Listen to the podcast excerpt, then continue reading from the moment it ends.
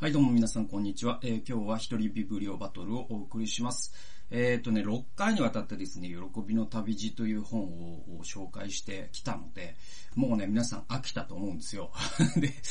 あの、ただね、もう僕はもう楽しくてしょうがないというですね、まあ、このあの YouTube および音源っていうのはもうね、あの僕が楽しいっていうのが一番大事なことなので、あのや、もうやります。そういうことを、これからも積極的にそういう、えーことをしていきたいと思うんですけれども、ちょっと今回というと目先を変えて、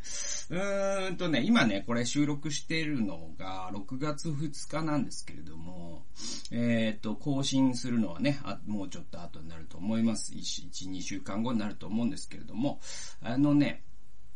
ちょっとネット炎上、えねネット炎上の研究っていう本を紹介したいと思うんですよ。えっとね、この本ね結構有名で、あの、ネットの炎上に関してしっかりね、研究したね、あのーなんだろう、論文というかね、その、学術的にもしっかりと、えー、した論拠のある研究っていうのは、あの、日本で少ないんですよね。で、えっと、これ、た、確かね、東大の先生かなんかなんですね。え著者がね、教著で、田中達夫さんと山口真一さんって言うんですけれど、えこのひ二人が教著してます。で、2016年に、えっと、えー軽装書房から出ています。で、あの、この本がすごくですね、あのまあ、参照される、うんですよ。いろんなところで。っていうのは、他にないからなんです。こういう研究っていうのが。で、すごいですね、あの、規模としても大きいし、そのけ調査のね、対象というか深さも深いし、対象も広い。えーで、ちゃんと学術的に実証性があるということで、すごくですね、説得力のある議論があって。で、なんでね、この本を僕が今日紹介したいと思ったかと言いますと、あのーあの、木村花さんという、う女子レスラーの方が、あまあ、その、自殺されたというニュースがあったじゃないですか。あれがこう、テラスハウスというう番組の出演者、リアリティショーの出演者でっていうね、えー話で。で、僕あの、テラスハウスは見たことないんですね。うんと、モンスターハウスは見たことあるんですよ。あの、クロちゃんのやつね。で、あれ、だからパロディ版しか見たことないですけど。えー、でもなんか、相乗りとかは、あの、20代の頃とか見てたから、なんかあんな感じなのかなとは思ってんだけど、なんかもっとえげつないみたいな話はき、ね。あの、僕あの、山里亮太のラジオ聞いてるから、あの、山ちゃんがラジオとかで言ってたりとかして、うん、あなんかこんな感じなのかな、みたいな、あ想像の中でしか知らないんですけど、まあ、とにかくですね、その方が、木村さんという方が、うんと、そのリアリシティショーに出ていたんだけれども、その、そこでまあなんか、やっぱ、味付けをね、濃ゆくしないと、お見てもらえないという、そのテレビ界の、おその演出がありまし、演出方針っていうのがあるわけですよ。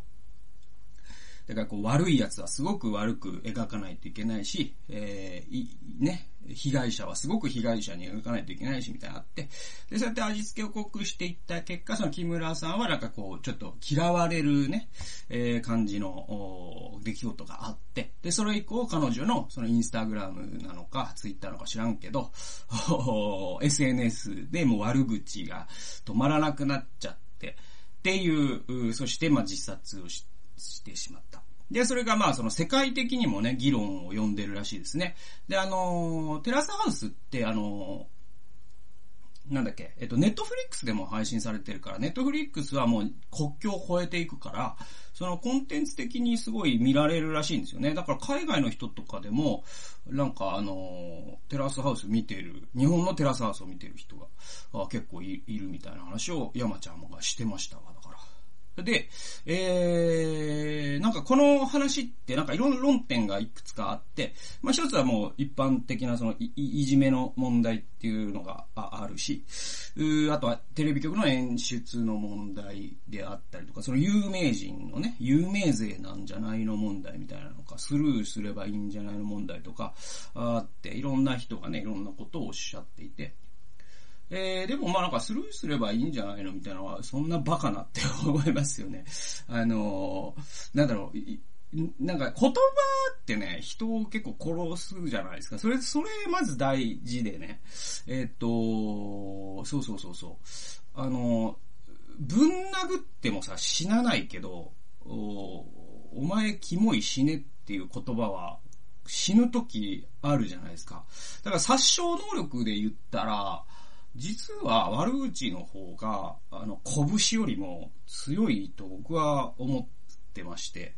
はい。ええええで、えっと、それが、じゃあ知らない匿名の人から、あ投げかけ、投げつけられた、SNS 上のものだから無視すればいいっていうのはそうじゃなくて、えー、ちゃんと、ちゃんと殺傷能力がありますよ。本当に本当に。で、僕もね、こうやって顔をさらして、えー、発信をしていますから、あのね、まあなんか有名人ではないので、あの、ね、あ知れてるけど、おでも、おなんか、あの、よく知ら、よく知らない お、うん、お会いしたことのない方から、えっ、と、うん、文句を言われたりとか、批判を、批判、批判と称するね。あの、批判と称する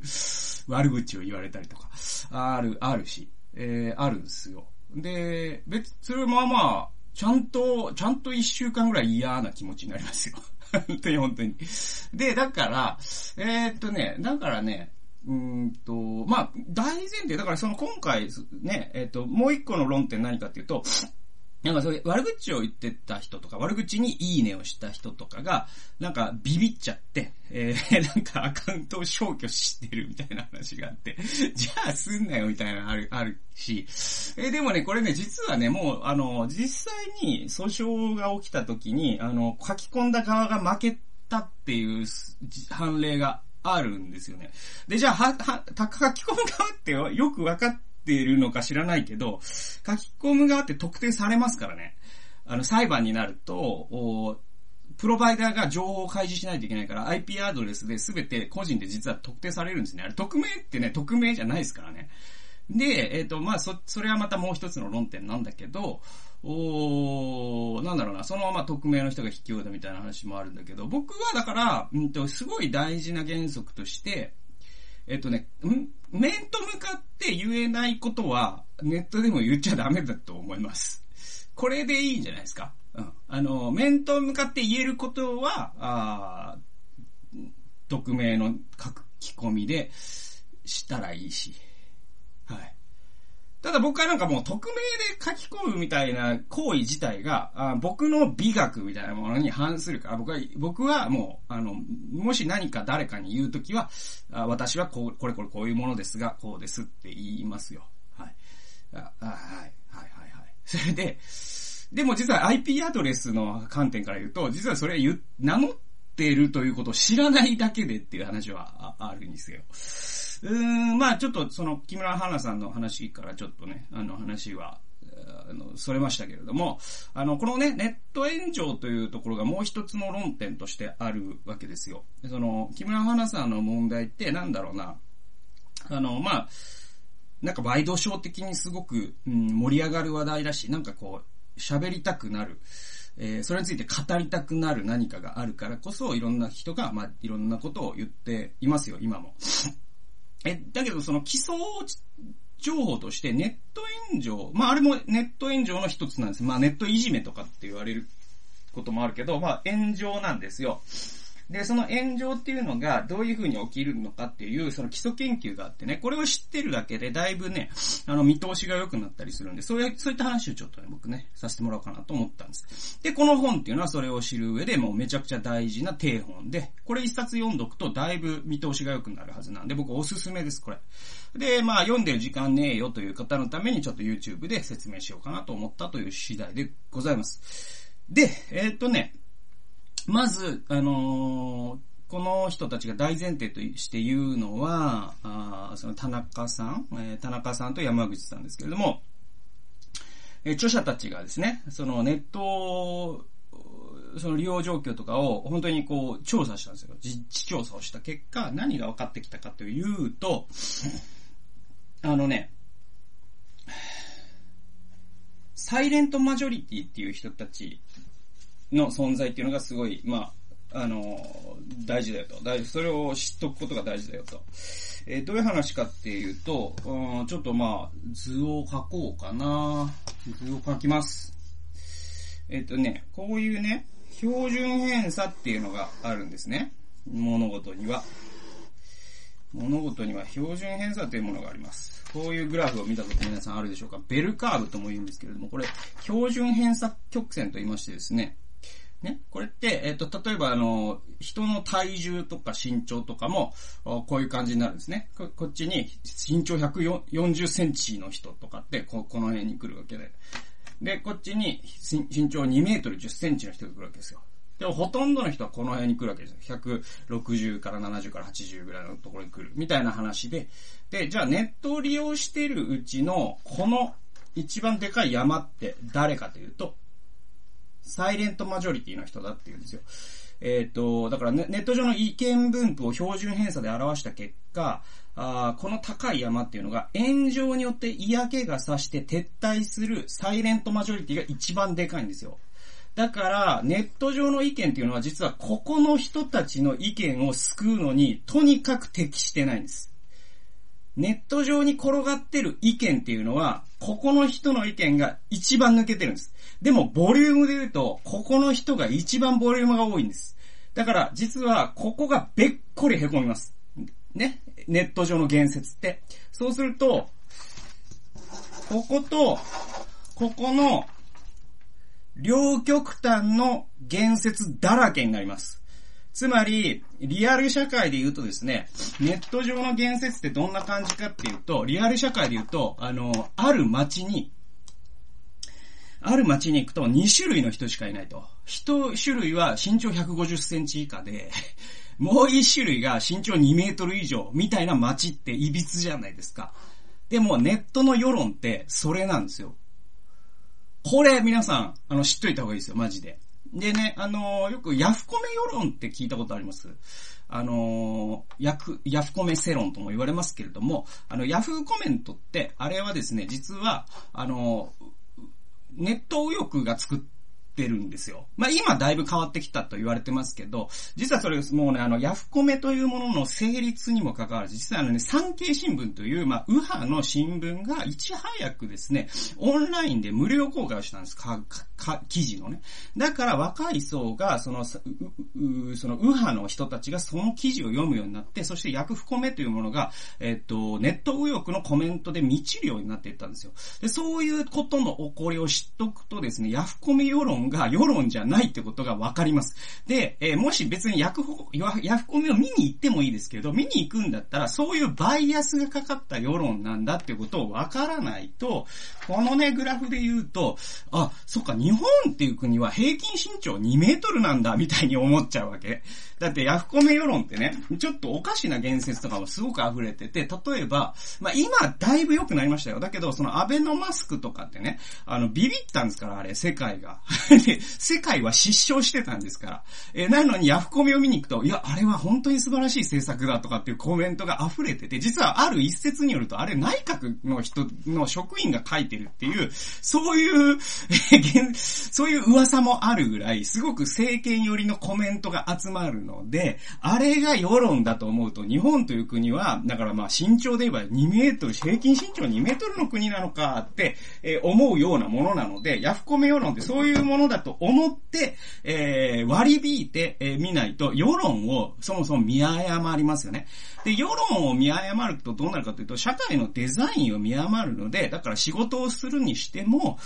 社会を歩くにしてもですね、危険に満ちてるんですよ。なぜなら、その地図が正しく読めてないから。じゃあ、地図を正しく読むためには何をすればいいかというと、実はサイレントマジョリティ、ネットで発言しないような大多数の人がどういう感覚で物事を見てるかということを知っていく必要があります。えー、それにはやっぱりですね、お金を払って情報を取りに行かないといけないし、本も読まないといけない、いろんな人と話さなきゃいけない。で、またじ常識みたいなものを自分の中に身につけないといけないし、教養を蓄積しなきゃいけないわけですよ。でもそういうものをスキップしてですね、そういう2チャンネルとか、あーなんだろうな、そういうヤフコメ世論みたいなものだけが世論だと思い続けると、ちょっと、おまあ、生きづらいことになっちゃいます。本人がね。はい。なので、気をつけましょうっていう話です。えー、あとですね、あの、著者はですね、面白いこと言ってて、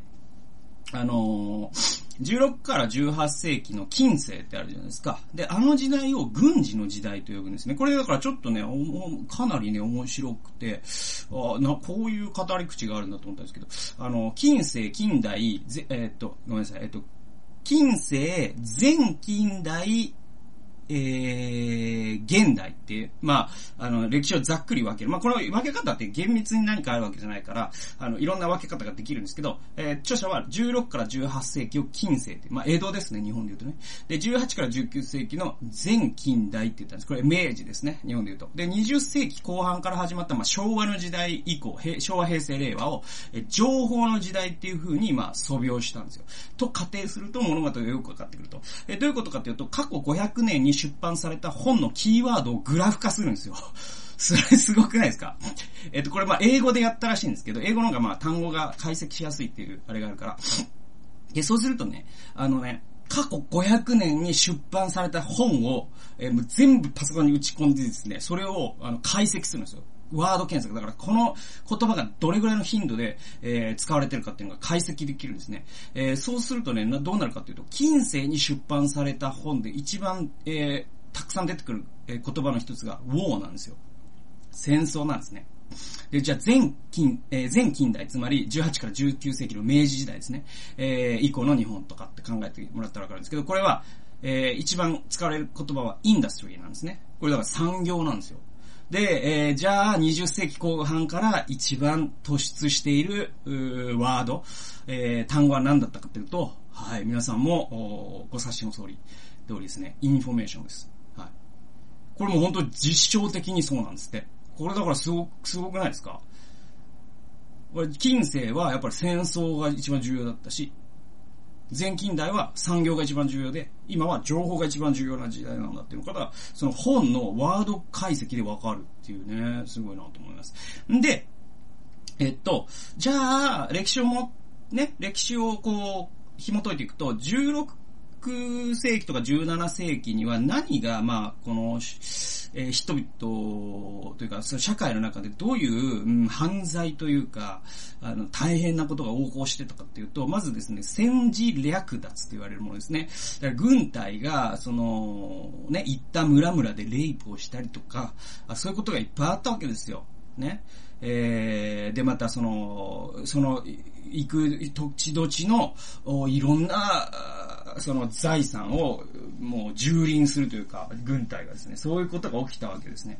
で、19世紀にはじゃあ何が起きたかというと、これマルクスの資本論に書かれている児童の長時間労働ですよ。これがバッコしたのが19世紀なんですね。で、あの頃って労働基準法とかないですから、えー、っと、もう本当に、あの、10歳とかの子供が1日18時間とか働いてる。えー、それでも肺を悪くして死んでしまうとかですね、もうそんな労働がまかり通っていたわけですよ。で、そのようにですね、その、戦争の黎明期には、うん、そういうまあ、ハレーションがあったわけです。それがレイプとか戦時略。でもそういうのが、あの、戦争の中の協定ですよね。え、国際的な協定によって、この武器はやめましょうねとか、戦争は、その時はその白旗を上げてたら、あね、その一足捕虜としてしましょうねとか、その赤十字というものの旗旗があるところは爆撃しないようにしましょうねとかっていう、そういうルールが敷かれていて、まあ、いわばまあ、戦争が秩序化されていくんですよね。で、今度はその19世紀の自動労働とかも、その労働基準法的なものができていて、子供は働かせないようにしましょうねとか、えー、労働者を働かせるにしても、これ、これ以内にしましょうねとかですね、最低賃金っていうのを決めましょうねとかってなってきたんですよ。で、じゃあ、今どうなってるかというと、その、炎上っていうのが情報の世界で起きてるわけじゃないですか。これもやっぱりその新しい時代の黎明期のその混乱なんだっていうふうに著者は言ってるんですね。つまり自動車が開発された後に多くの交通事故が起こったようなものであると。ね。だから、交通事故すごい多かったわけですよ。自動車開発されたばっかりの時。だから、それはまずいということで、道路交通法とかができたりとか、信号のか、信号というものが開発されたりとかですね。えー、またエアバッグとか、シートベルトとか、いろんなものが開発されていって、車の運転が安全なものに、えー、なってきたと。だから、あのー、今のこの情報という社会が、あまだその、時代が情報化に追いついてないから、まだ、こう、いろんなその、車でいう交通事故みたいなものがいっぱい起こるような状態が今のネット炎上だって著者は論ずるんですよ。だから、えー、炎上はしょうがないんだとか、ハートが強い人だけがネットで発言すべきだとか、炎上はいいことなのだと。なぜなら俺は平気だったから、みたいな意見には著者は組みしないんですよ。だからといって、こう、ね、だ、だからその 黎明期にはそういうことがあるからといって、当時の長時間労働が良かったわけがないことと一緒なんですね。えー、だから、なぜなら、えっ、ー、と、今どうなってるかっていうと、ネットのね、えっ、ー、と、状況って、さっきのね、このグラフで言うと、えっ、ー、とね、ネット炎上を起こしてる人って、その、もう IP アドレスとかで調べるとですね、実は人口、ネットユーザーの何パーセントかっていうと、0.1%以下なんですって。これはもう実証されてるんです。ネットの炎上を起こしてる人って0.1%の人口が、ユーザーがですね、炎上というものを起こしてるんです。だけど、でもこの0.1%の行為ですね、炎上させる行為。え、これが、マジョリティの発言を萎縮させてるんですよ。で、この状況ってちょっと受け入れるべき状態じゃなくて、異常な状態だから、だから解決されるべきだっていうふうに著者たちは言うんですよ。これすごい本当説得力がありますよね。本当にそうだなと思いますね。はい。だから0.1%以下の強い意見を持った人のおかげで、彼らが炎上させるから、俺はもうええわ、つって99%の人が引いていくと、ネットの中の言説空間って相当歪んでるってことがあって、実際歪んでるんですよ。じゃあどうやって、えー、そのルール整備をしていくかっていうことはいろんなね、まあ、あのー、やり方があるだろうけど、まず彼らは、あの、サロン型 SNS みたいなことを、えー、提唱してて、これはまあ別にね、その、も、うん、今こういうことやりましょうというよりも、未来にはこうなっていくかもねっていう話なんですけど、それは何かっていうと、その、まず情報の発信の自由度を失わせちゃダメなわけですよね。ネットの良さって自由に発言できるっていうところが一番いいところだから。えなおかつ書き込みによる著名人の影響力へのフリーライド問題っていうのがあって、これは何かというと、だえ、ー、と、誰かの発言に乗っかることで自分の声を増幅させる。これって実は影響力のフリーライドなんですよね。だから有名人のなんかその なんかネットね、あの、ネット右翼の人が百田さんのツイートにいいねを押すみたいな形で自分の言いたいことをなんか代弁させるみたいな話あるじゃないですか。で、あれは影響力のフリーライドだと。ね。だけど、その影響力のフリーライドっていうのはあんま良くないんだけど、でも情報発信の自由度は失わせてはいけない。この連立方程式を解いていくことが、まあネットのそのルール設定ですごい大事だから、例えば著者たちは何を提案してるかっていうと、まあ、サロン型 SNS とかっていうことがあり得るかもしれないねと。そのすごいまあ、メンバー制で、えー、なんだろうな、その、いわゆるそのドレスコードみたいなもので、あの、みんなが自由に、うんと、パーティーに参加できるんだけど、そこに、ちょっと、なんだろうなまあ、やんちゃなね、えっ、ー、と、チーマーみたいな人が来て なんか料理をすごい貪って、もう酒を飲みまくって、えー、なんかもう音楽をかけまくって、雰囲気が台無しになってしまうんだけど、とりあえず、あの、シャツは着てください、みたいな形にすることで、えっ、と、もうよ、なんかこう、その、パーティーの質を落とさないっていうことですかね。まあそういう形の SNS っていうのがあっていいんじゃないかみたいなことを言ってますね。あとですね、もう一個は、えっ、ー、と、二つ大事なのって著者たちは言うんですね。一つが法的規制です。で、これ今もうね、だから木村さんの後、それもう早速国会で話されてるじゃないですか。で、えっと、各国もそういうことを今考えてるんですよ。実はなんかあの、リアリティショーで、今、僕もだから木村さんのニュースで知ったんですけど、なんかリアリティショーって全世界で今流行ってるから、で、えっと、なんか世界で言うと30人ぐらい死者が出てんすって。だから出演者がだから木村さんみたいな形で追い詰められて死ぬっていうのは。だからちょっとこれ、悠々しき問題だってことで各国考えてる。中でまあ法的規制っていうのに、ね、日本も乗り出すかもしれないっていうのは、つまり、その匿名の書き込みっていうものに対しても、おなんだろう、その罰則規定をももえっ、ー、と、つけるとかね。まあ、まあ、その人のね、えー、名誉を毀損するようなことを書いたら罰則しましょう。で、だけどこれはちょっと危ない問題があるよって言ってるんですよ。で、これは後で、話します。どう危ないのか。で、えっと、次がネットリテラシー教育っていうのが大事だよと。ね、つまりさっき僕が言ったような、そのね、えっと、木村さんの悪口を言って、あるいは悪口に対していいねを押して、えーそして木村さんが亡くなって、えーなんか裁判になるかもよってなったら、もうアカウント自体を消しちゃうみたいな人たちに足りないネットリテラシーって何かっていうと、あの、それって後からトラックできるからねってことを知らないからそんなことができるわけで、そんな、そんな逃げ方がで、逃げ、逃げれないからね、だって。逃げれると思ってたから多分やったんだろうし、とか、あとその悪口というものはちゃんと人を殺すんだよ、みたいなこともネットリテラシー教育の一つかももしれませんね。で、で、じゃあ法的規制はなんで問題かというとですね、これあの、スリッピースロープ問題っていうのがあって、あの、スリッピースロープっていうのは、あの、英語で、えー、もう単純に滑りやすい坂っていうことなんですけども、まあ、スリッピースロープの原則っていうのがあるんですよ、法的規制にはね。えっ、と、これどういうことかっていうと、あの、ある一つのことを許すと、それが、それを規制するならこれも規制するみたいな形で、その、設定した法律がですね、その本来意図されたものではない方向で利用されてですね、後々にちょっとその民主的な社会を脅かすんじゃないのという話なんですよ。ね、えっ、と、で、3P スロープに関してはですね、僕あの、あるネット記事からその説明についてのことを引用しますので、こういう記事があるんですね。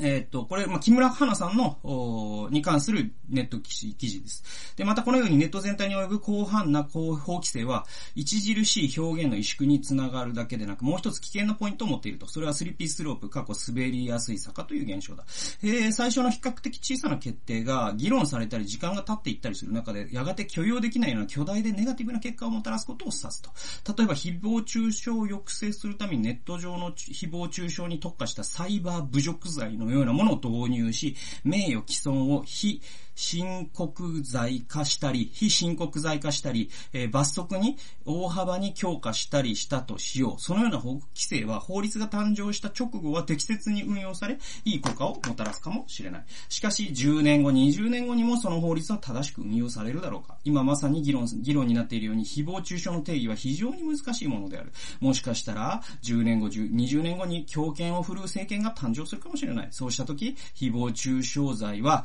えー政府にとって恣意的に決められるようになり、法律は拡大解釈されて、容易に性的への攻撃に使われるようになるだろう。えー実際、フェイクニュースに強い規制を設けている諸外国では、早くも法律が性的への攻撃に悪用されているとの指摘がある。このような法律を施行する時には、えー規制の対象を厳密に絞り切れるか、そして中長期的に拡大解釈されないかについても、厳えー綿密に検討する必要があるのだという。はい。え ーこれね、これ、うんとね、スリッピースロープ問題って、これ、さ、えもうね、最近の、だからコロナ問題で、うんとね、まさに起きたことなんですね。あのね、これ僕なんかのラジオ番組で聞いてなるほどなと思ったんですけど、あの、えっ、と、ね、あの、パチンコ屋さんがまだやってるから、その名前を公表するってね、知事が言ったんですあれ大阪、が最初だったと思うんですけど、東京もそれに乗っかってとかっていう流れがあったじゃないか。で、それで多くの人がね、なんか、しょ称賛してるのに僕はちょっとドン引きしたんですけど、それってさ、ちょっと、なんだろうな、あの、なんだろうな、なんか気色悪い話だなっていう、僕はもう、生理的に嫌な、嫌な案件だなと思ったんですよ。さらすことでさ、追い込んでさ、だって自粛要請ですからね。要請ですからね。で、で、彼らの言い分は何かっていうと、自粛要請という規定って、あれどっから持ってきた法律かっていうと、確かね、新型インフルエンザが流行った時に作られた、その、広域伝染病なんとか法みたいなのがあるんですよ。で、それの規定で、えっと、なんだっけな、その、うっと、なんだ、要請に応じない業者を、行政は、開示しなければならないっていう条文があるんですよ。ね。だけど、これね、なんかラジオで聞いて、なるほどなと思ったけど、この条文がなんで作られたかっていう経緯があって、それ何かっていうとですね、そういう時に、あの、こういう非常時にですね、政府は、その非常時だという、いうことをいいことに、えー、なんだろう、こう、恣意的にある業者を圧迫したりとかですね、えー、その、と、時の政権にね、反対するようなですね、業界を潰したりすることもできてしまうと。だから、その、それを、政府は公開しなければね、その、その、えっ、ー、と、要請を出すということを、えー、そして要請に従わなかったところに、さらに、えっ、ー、と、なんだろう、踏み込んだ、あなんだろう、訓告とかなんかあるじゃないですか。あの、政府がより強くお願いする文書を出すということを、市民にも開示することによって、政府が秘密裏になんか恣意的な行政をしないようにクリスタルクリアにしてくださいよ。市民はそれを見張ってますよっていうためにその条文が作られたんですよ。ねわかります？皆さん。つまり市民を政府から守るために、その開示しなければならない君たちは、その政府は、その、なんだろう、影でこそこそ何かをしないように市民にそれ言わなきゃいけないよという条文を、全く裏返した形で今回使ったんですよ。大阪府も東京都も。これちょっと悪質じゃないですか？で、これをスリッピースラスロープ問題のまさに典型なんです、これが。だから本来政府から市民を守るための法律が政府を、が市民を、おなんだろう、圧迫したりとかですね、政府から、えー、政府が市民から自由を奪うために使われたりすることって歴史の中でいっぱいあるから、えー、サイバーの世界でそういう規制をね、設けるとどうなるかっていうと、えー、今はいいかもしれないですよ。ネットいじめだけを防止するために使われるかもしれません。だけれども、えー、じゃあ10年後にですね、例えばじゃあ、あもうもはや自民党でもないかもしれません。すごい日本、日本、爆心党みたいなね。とんでもねえ政権が生まれてね。で、とんでもねえ総理大臣になったとしましょうよ。日本版トランプみたいな人が出てきてね。で、もう日本爆心党はちょっと危ないんじゃないかって僕が書き込んだりとかしたら、僕の玄関に警察が来てね。で、それで、ちょっと来てください。取り調べいいですかとかって言って、えー、それで言論封殺されていったら、もう、ジョージ・オーウェルのね、1984年の小説のディストピアの世界じゃないですか。で、そうならないとも限らないから危ないよねって著者は言ってるんです。だから、その法規制と、えっ、ー、と、ネットリテラシー教育ね。で言うと、やっぱり法規制で突き進むのは危ないから、やっぱ教育っていう部分はほんとでかいよと言ってるんですよ。で、僕が今この YouTube を撮ってるのは、この教育の部分をちょっとでもですね、貢献し、できればなと思いながら YouTube を撮っています。というところでもう30分過ぎました。で、まだまだ紹介したい内容ありますので、えちょっと後編に続くということで、今回はご容赦ください。はい、そんな形で、えー、今回はネット炎上の研究、前編をお送りしました。はい、最後まで聞いてくださってありがとうございました。それではまた次回の、えー、動画及び音源でお会いしましょう。さよなら。